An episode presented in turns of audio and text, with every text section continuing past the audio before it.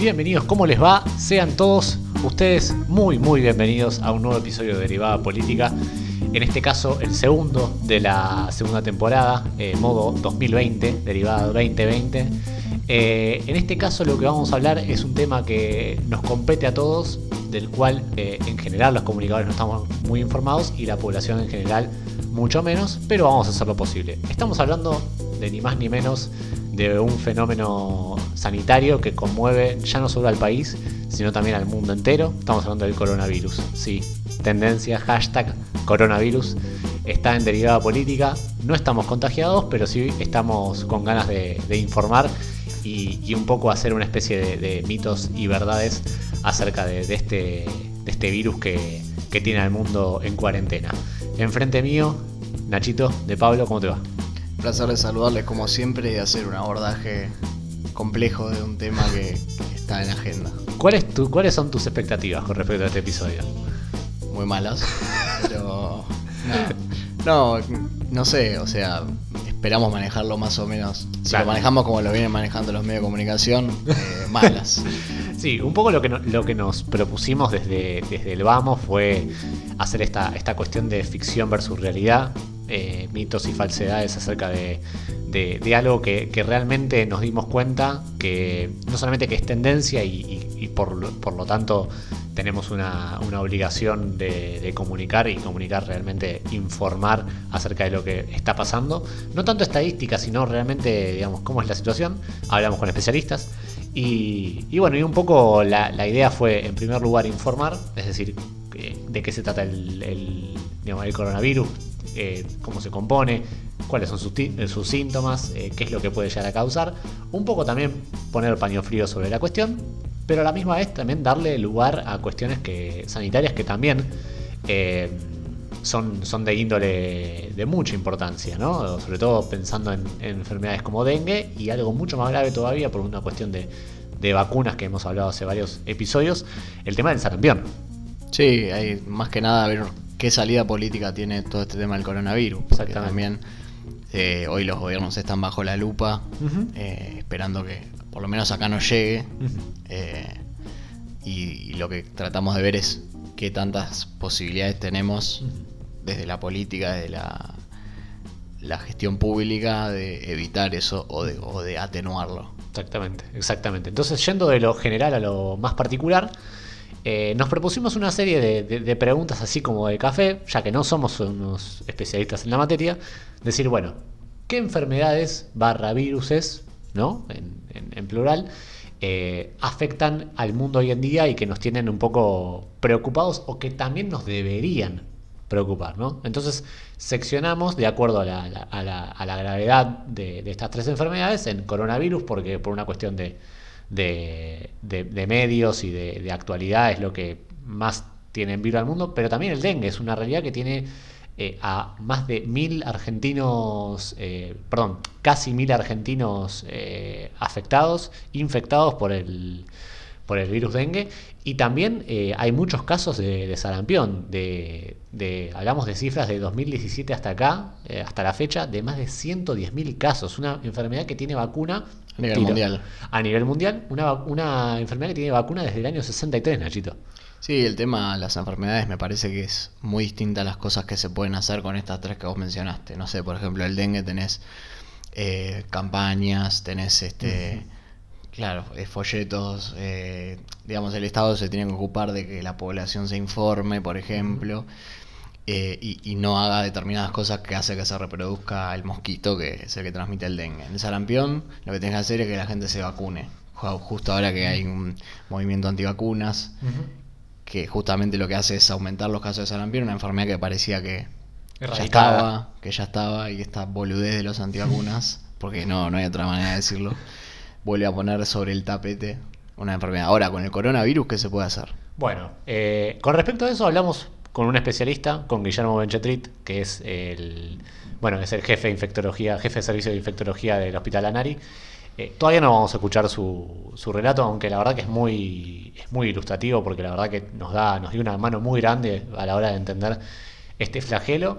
Eh, pero un poco, bueno, si uno quiere empezar a tratar el tema del coronavirus, podríamos decir, eh, digamos, sin ningún tipo de problemas, que según la OMS, la Organización Mundial de la Salud, es una amplia familia de virus, ¿no? En general, que eh, pueden causar desde un resfriado común, es decir, tengo un poco de moco, eh, tos a veces, hasta varias enfermedades que pueden llegar a síndromes por ahí más, un poquito más graves, como la neumonía o, digamos, cuestiones más regionales, digamos, el, síndrome de, resfriado asiático, por ejemplo, que, tiene sus derivados también en diferentes regiones.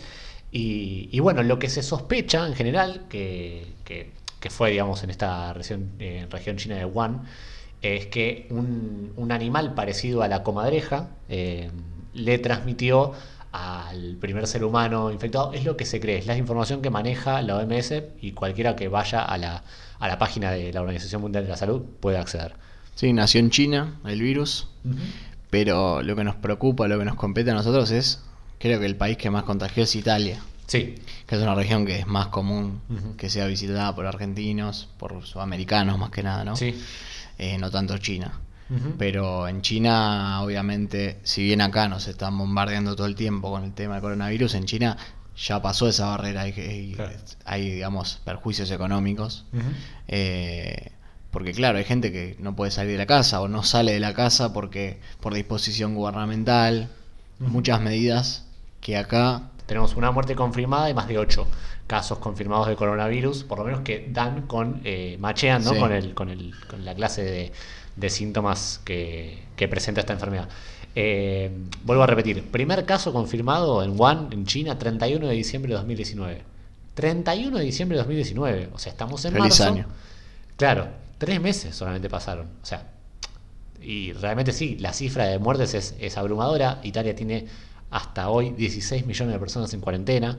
Eh, bueno, eventos deportivos se han jugado sin público. Eh, y como decíamos, se cree que en un primer momento lo transmitió, lo transmitió la civeta. La civeta es una especie de comadreja, es un tipo de dromedario que habita sobre todo en las, regiones de Indochina, China, que bueno, eh, que bueno, se cree que en un primer momento se transmitió la enfermedad por medio de la civeta a un ser humano. Pero la realidad es que los, eh, digamos, la, transmisión es de humano a humano, digamos, de ser humano a ser humano, y es por vías respiratorias y por vías eh, de mucosa y de, bueno. En segundo lugar, habiendo dicho esto, que, por ahí es el panorama más, más crítico, pero a la misma vez es el panorama que, es más mundialmente aplicable, ¿no? que, se ve, es el dengue. El dengue, la, la enfermedad que también estuvimos hablando con, especialistas sobre el tema, eh, tiene actualmente 748 casos en 14 provincias argentinas. Y no es algo que, haya salido recién, que es algo, una enfermedad que ya hace varios años que conocemos. Claro, nuestra, nuestra charla lo que, lo que un poco eh, guía también este primer bloque eh, es, digamos, cómo se puede prevenir y realmente qué, es, qué, qué cartas en el asunto se han tomado realmente. O sea, realmente, realmente hablando, ¿cuánto, cuánto uno recuerda de, de, campañas en contra del dengue, en contra de diferentes enfermedades, sarampión? Sí, yo recuerdo, por ejemplo, campañas de vacunación, sí, las recuerdo. Eh, pero realmente el dengue, que es algo que, y, un dato a tener en cuenta, 274 eh, casos de los 748 no, no es por personas que habían viajado, ¿no? sino que estamos hablando de un dengue que es autóctono. Muchas veces, el que más o menos oyó alguna vez hablar de dengue, se habla de que, bueno, es muy proliferante en Misiones, en Brasil, eh, que bueno... en Paraguay. Claro. Y la realidad es que esto no está pasando ahora. No, tal cual. Pero como decíamos, es distinto lo que vos puedes hacer con el coronavirus, que no hay ningún tipo de campaña que vos puedas hacer para evitar eso. Claro. Más que porque el tema de los barbijos, a ver, si bien los barbijos se están agotando, la realidad es que se recomienda que se usen cuando estás en contacto con alguien que puede mm. presentar los síntomas, pero no con gente que no presenta ningún síntoma, no ayuda en nada en realidad. Exactamente. Lo que sí podés hacer con respecto al dengue es lo que recomiendan muchos especialistas, que es, eh, bueno, usar repelente constantemente, eh, sobre todo si uno va a zonas húmedas o va a estar al aire libre en un día de mucho calor, usar repelente, evitar el, hecho de, tener recipientes con agua, porque eso es, es, la cuna del mosquito, digamos, porque puede ser Aedes aegypti el, el, el, mosquito, como puede ser cualquiera. Eh, pero bueno, la realidad es que también presenta síntomas de mucha fiebre muy alta, dolor ocular, digamos, eh, dolor detrás de, las, de, las, de los globos oculares, o sea, un dolor de cabeza muy, muy fuerte.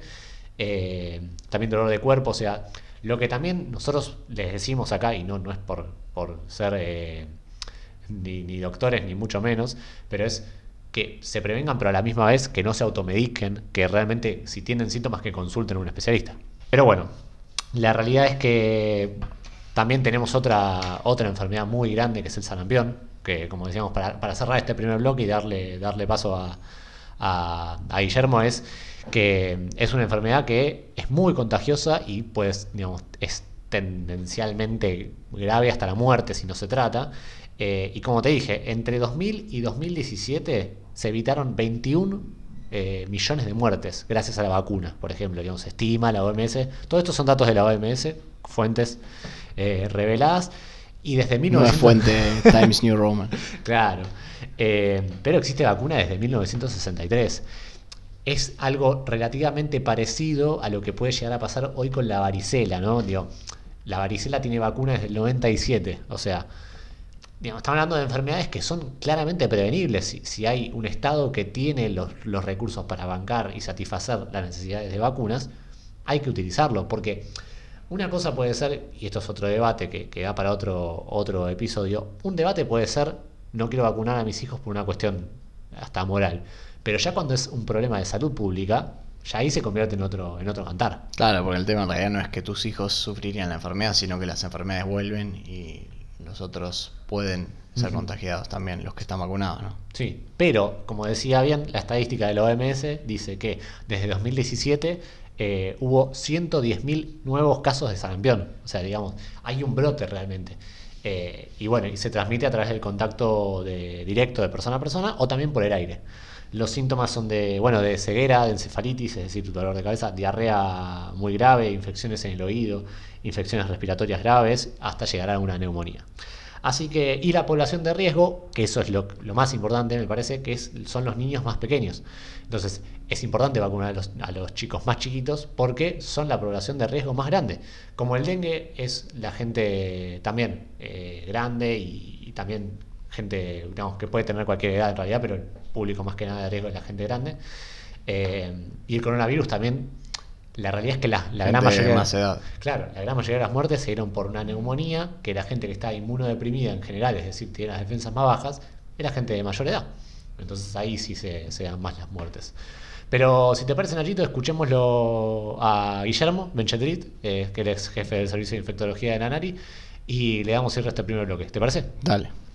Es una situación compleja esta que se da cada vez que ocurren epidemias porque hay mucha incertidumbre, hay desconocimiento tanto del público general, de la población general, como de la población médica, de la población científica, que es la que tiene que dar respuesta y solución a esto. Y estos temas además requieren soluciones sociales, políticas, económicas, etc. La enfermedad infecciosa además le puede ocurrir a cualquiera. Entonces esto genera miedo, el miedo genera pánico y se generan conductas a veces irracionales. Pero puntualmente respecto a la situación actual del coronavirus, es algo nuevo, es algo que no se sabe cuándo empieza, cómo va a seguir. Y en un mundo globalizado donde hay ventaja, pero también tiene la desventaja que los virus rápidamente pueden estar en China, pero los aviones, los barcos rápidamente los trasladan en cuestión de horas o días a todos los lugares del mundo. Si esto hubiera ocurrido un siglo atrás o dos siglos atrás, quizás ni nos hubiéramos enterado que hubo una epidemia o nos hubiéramos enterado meses después de algo que pasó puntualmente en un lugar de China y probablemente no hubiera podido salir de ahí. Pero esto ahora ocurre en forma vertiginosa. Como no se sabe bien qué puede pasar con estos virus cuando recién aparecen, se plantean hipótesis y en general hay mucho dramatismo, mucho temor y la realidad es que no sabemos exactamente cómo va, cómo va a evolucionar esto hasta que no pase un tiempo. Entonces hay que tomar medidas como las que se tomaron, que son excepcionales, como la cuarentena en China. La realidad es que no hay un tratamiento efectivo, el virus ha progresado a todo el mundo, no está siendo tan eh, agresivo como se supone que uno tiene que pensar, tiene mortalidad, pero en determinados grupos de personas. Visto desde los científicos, uno trata en las epidemias de que la gente haga lo que tendría que hacer siempre, que habitualmente no hace, que son las medidas que en este caso son útiles. Habiendo escuchado la, opinión, más que opinión, bueno, eh, información y visión del doctor Guillermo Benchetrit, eh, nos metemos ya de lleno en la parte más, más política y más informativa de- del asunto. Me refiero a que a cómo los medios han tratado este tema.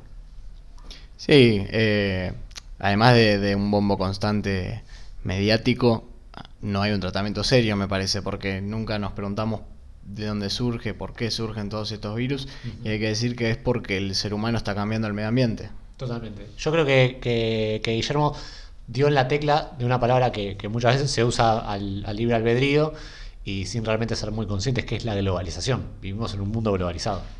Tal cual. Y el hecho de que generemos cambios en el medio ambiente genera cambios también en el comportamiento de Sí. los actores que están en ese medio ambiente y eso hace que surjan nuevos virus.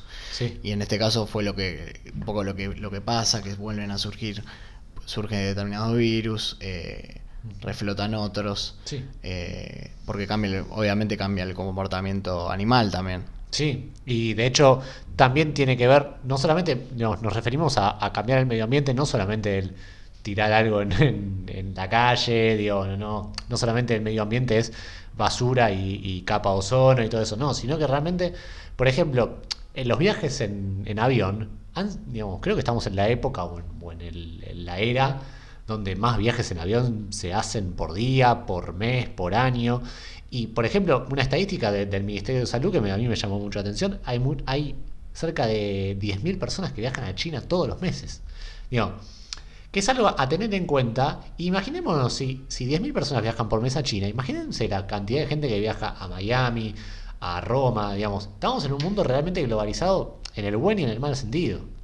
Sí, la globalización es todo, es lo bueno y lo malo. Claro. Pero yo me refería más a, a cómo el, el ser humano está destruyendo de alguna forma, que es lo que reclama el ambientalismo hoy, que está bastante en auge.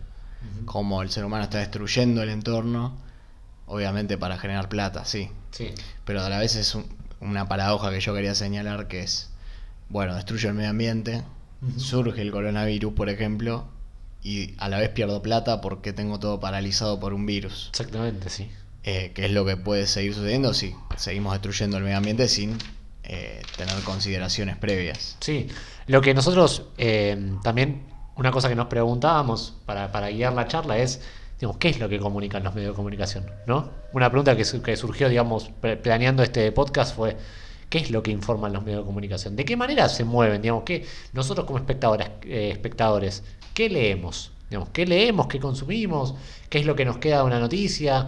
Y también la globalización es esto, digamos, es tendencia, es redes sociales, donde que, que creo que, que algo que vamos a coincidir, que es que es algo que la noticia no, no importa tanto el, el contenido, ni mucho menos eh, qué hay dentro de esa noticia. No me refiero Sí. a la redacción, sino qué es lo que leo. Un bombo constante. Además, la gente paranoiquea mucho. Ya te das cuenta con el tema del barbijo, que están agotados y ya se dijo desde el Ministerio de Salud, desde profesionales, otros profesionales de la salud, ya dijeron, no sirve muchachos, no sirve.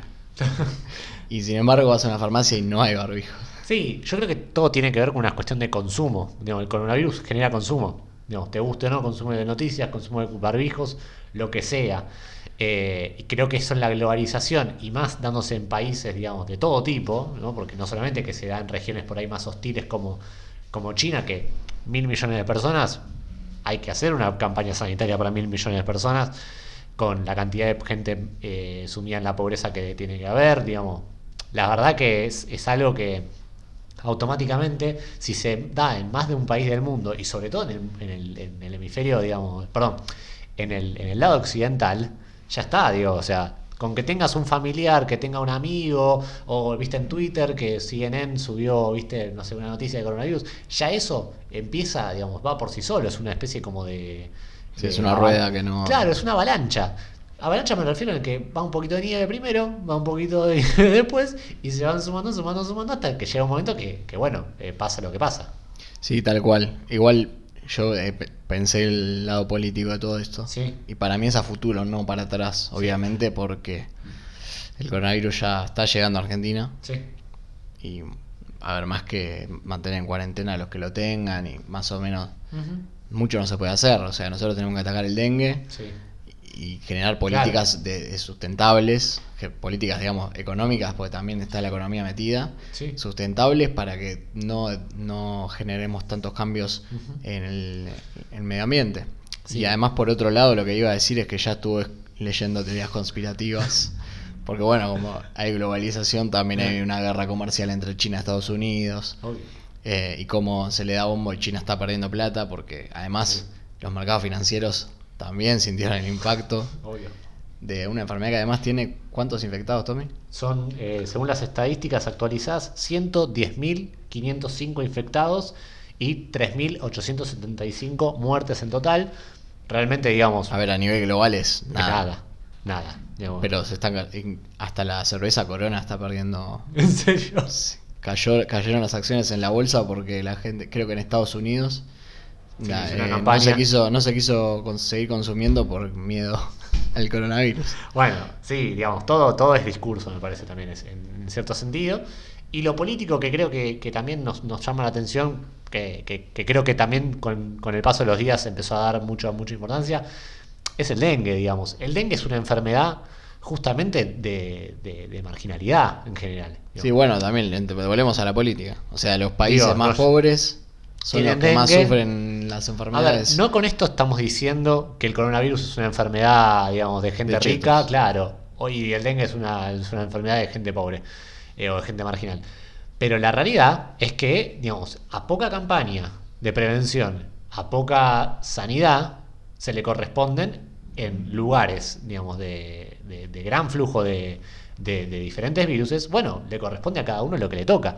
Entonces, si realmente, digamos, vos en, en tu casa, obviamente si uno, digamos, por ejemplo, en una casa normal, imagínense uno, digamos, la, casa cualquiera de, cada uno, y probablemente no te, no te enfrentes, digamos, con la realidad, digo, que por ahí el que nos está escuchando, probablemente diga, mirá, sí, yo no tengo un recipiente con agua tirado en el patio así porque sí. Bueno, no es la realidad de todos, ¿no? Y, la verdad es que los casos de dengue, ¿por qué proliferan mucho en, la provincia de Buenos Aires, por ejemplo? Y bueno, porque tenés mucha gente eh, sumida en la pobreza, que es necesario educar esa, a esa gente, pero además es proveerle soluciones más que educarla primero, porque ¿Qué te iba a decir? Digamos, sí, vamos a prevenir, pero con la prevención no alcanza. Eh, necesitas soluciones concretas y necesitas visibilizar un, un, flagelo que, como dijimos, ya empieza a ser autóctono. No deja, digamos, empieza a ser autóctono porque deja de ser ya solamente enfermedades de, que se transmiten en las cataratas de Iguazú cuando viajo, o fui a Brasil y bueno, me contagié y fui a Paraguay, ¿no? Sí, además, a ver, la política entra desde el momento en que no es que, bueno, yo dejo un recipiente y yo me, me yo contraigo dengue, claro. sino que yo dejo un recipiente con agua, que no, no necesariamente tiene que ser ese caso, puede haber, no sé, eh, lugares donde no hay buen saneamiento y, ¿Mm? Y queda agua descubierta y se reproduce el mosquito. Claro. Y no importa, el mosquito no va a preguntar si, te puede picar o no. Te va a picar y te puedes agarrar el dengue y, claro, y nos vimos. El tema es que yo creo que, creo que Guillermo lo decía muy bien. Cada uno tiene que dar, digamos, de su parte lo que corresponde. O sea, nosotros tenemos que hacer, cada uno, no importa quién sea, eh, tiene que hacer un poco cada uno lo que le corresponde, que es lavarte las manos, evitar los recipientes con agua, no poner, no usar el barbijo, digamos, no digo no usar el barbijo porque no corresponde, porque no corresponde primero y principal, pero segundo porque digamos el Ministerio de Salud los necesita a esos, a esos barbijos. Pero en definitiva es eh, realmente hacer lo que corresponde y no hacer diferencia, porque el que se compra el barbijo es porque lo puede comprar. Digamos, también es una realidad esa.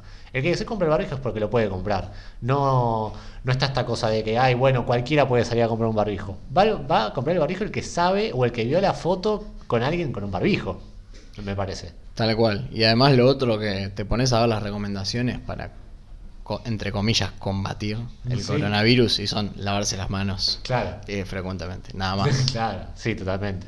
Es, es realmente, digamos, ser consciente de que esto ha generado me parece más que nada una, cuestión de, consumo en principal y de, consumo indiscriminado. Pero sí, movió, movió fichas en el mercado. yo, por ejemplo, me, quedé, y te, lo decíamos fuera de aire, trajimos eh, un par de, tweets, por ejemplo, ¿no? que es una de las fuentes de información que uno puede llegar a tener. Un tweet de Infobae del 6 de marzo dice, el segundo infectado en Argentina por coronavirus es asesor de un diputado porteño. Y antes de ser aislado, tuvo contacto con al menos 10 personas. ¿Qué es lo que nos queda de esto? Digamos, ¿qué tipo de noticias proliferan en los medios de comunicación hoy? La noticia no es que, digamos, no es mirá, generamos prevención desde los medios de comunicación. No, es, te metió política, te metió, digamos, eh, política partidaria, te metió Paranoia. eh, paranoia y además te dice el segundo infectado de coronavirus es esto, ¿no? O sea, el, el virus o la transmisión queda en última instancia. Después tengo otro, por ejemplo, este es buenísimo, a mí me encantó. El 8M 2020 en fotos, dos puntos, titula Infobae también. Eh, las mujeres reclaman igualdad alrededor del mundo pese al miedo del coronavirus. digamos, o sea, ¿en qué momento, digamos, cómo jerarquizas la información? Y el último que, me, que ese es más conocido porque salió muy, digamos, en muchos lugares. Eh, un tuit de la Nación del 3 de marzo dice coronavirus, dos puntos.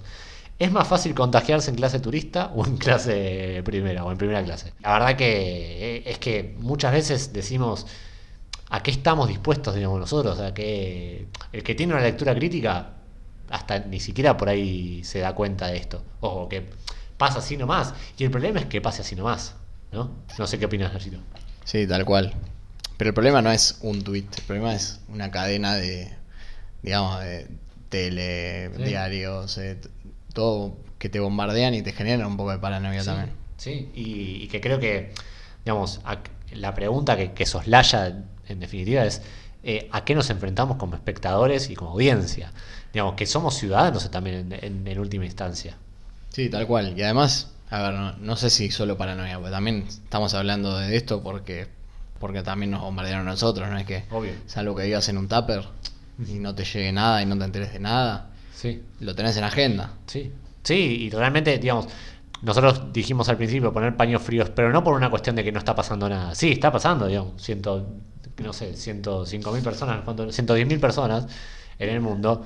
Es un número muy importante, pero digamos, eh, también hay otras realidades, o sea, y tampoco es... No que- es la peste negra. Claro, exactamente. Eh, vamos a cerrar mató un este- tercio de la población mundial. Vamos a cerrar este segundo bloque hablando un poco de, de- de dengue y de sarampión, que son eh, dos temas muy importantes acá en la Argentina y en todo el mundo, eh, a cargo de Elena Ovieta, que es jefa de infectología en el Hospital de Bulón. Respecto de sarampión, sí estamos atravesando una situación que nos enoja a nosotros porque es una enfermedad que había sido eliminada de las Américas, no erradicada, obviamente eliminada, porque teníamos una alta cobertura de vacuna. El sarampión es una enfermedad potencialmente mortal y que se previene con dos dosis de vacuna. Entonces, tenemos circulación de virus sarampión, ha habido casos de muerte por virus sarampión y es una enfermedad sumamente contagiosa que sí tiene transmisión persona a persona, de una persona enferma con sarampión a una persona susceptible al sarampión, es decir, aquella que o no ha tenido sarampión en la infancia, porque eso te da cobertura para toda la vida, o no tiene la cantidad de vacunas suficientes. Entonces sí, enoja mucho que volvamos a tener esta circulación de virus sarampión en el país y en la región de las Américas. Usen protección contra mosquitos, hay que sacar todo lo que junte agua en las casas, usar repelentes de cualquier tipo, pastillas termofusibles, insecticidas, tener mosquiteros o aire acondicionado porque eso baja la carga de mosquitos, no los elimina, y estar vacunados para sarampión. Todos los adultos deben acreditar dos dosis de la vacuna. Bueno, habiendo escuchado el testimonio de, Elena Ovieta, eh, bueno, la verdad que es muy, muy ilustrativo, sobre todo la, responsabilidad social que existe, por, por lo menos con respecto a, dengue y a, y sarampión, y bueno, y, la y una realidad que nos, nos toca eh, desde muy cerca. Sí, el Estado siempre es responsable, pero tampoco podemos usarlo de chivo expiatorio, porque nosotros también nos tenemos que hacer cargo con respecto a la prevención, el cuidado, eh, no es lavarnos las manos en sentido figurado. No, no. Y decir, no, el Estado es el Estado. No, sí, realmente cada uno, como, como dijimos a lo largo de este programa, es que cada uno se tiene que hacer cargo desde lo que le corresponde. Y, y realmente cuestiones, por ejemplo, como los faltantes de vacunas, eh, y a eso sumado a un movimiento realmente irrisorio de, de- de antivacunas, realmente hace que, que una cuestión individual se transforme en algo de salud público y masivo. Entonces, es- la verdad que es ahí cuando, cuando realmente uno tiene que tomar conciencia y decir, bueno, está bien, vacunar a mis hijos es, antes que nada, es pensar en el otro. Y después tengo que pensar en mi hijo. O sea, primero tenés que pensar en tu hijo, sí, obviamente, que es su salud, pero también es pensar en que Pero puedes tu hijo no vive en un tupper, básicamente. Exactamente. Y como, y como siempre decimos, bueno, eh, no automedicarse y no, y no tomar cualquier cosa, porque también está esta, esta cuestión de tengo un poquito de fiebre, un poquito de moco, venga la amoxicilina, por ejemplo, ¿no? venga el líquido. Claro, venga el líquido. Y es un poco eso, digamos, ser consciente de, de que no la sabemos todas, ¿no? Que Internet no tiene la solución a todo, que, que no es que la solución está a, a la distancia de un clic. Encima te pones a buscar en Google y parece que te vas a morir mañana. Claro, exactamente. Pero bueno, sin más preámbulos, eh, creo que ha sido un gran, gran episodio de Derivada, nos lo debíamos, así, así lo demandaba la situación coyuntural. Eh, y bueno, eh, será hasta la próxima, Nachito. Eh, les pedimos y les los invitamos y las invitamos a que nos sigan en nuestras redes sociales, en arroba derivada política en Instagram, en arroba derivada P en Twitter, y que nos escuchen en Spotify, en YouTube.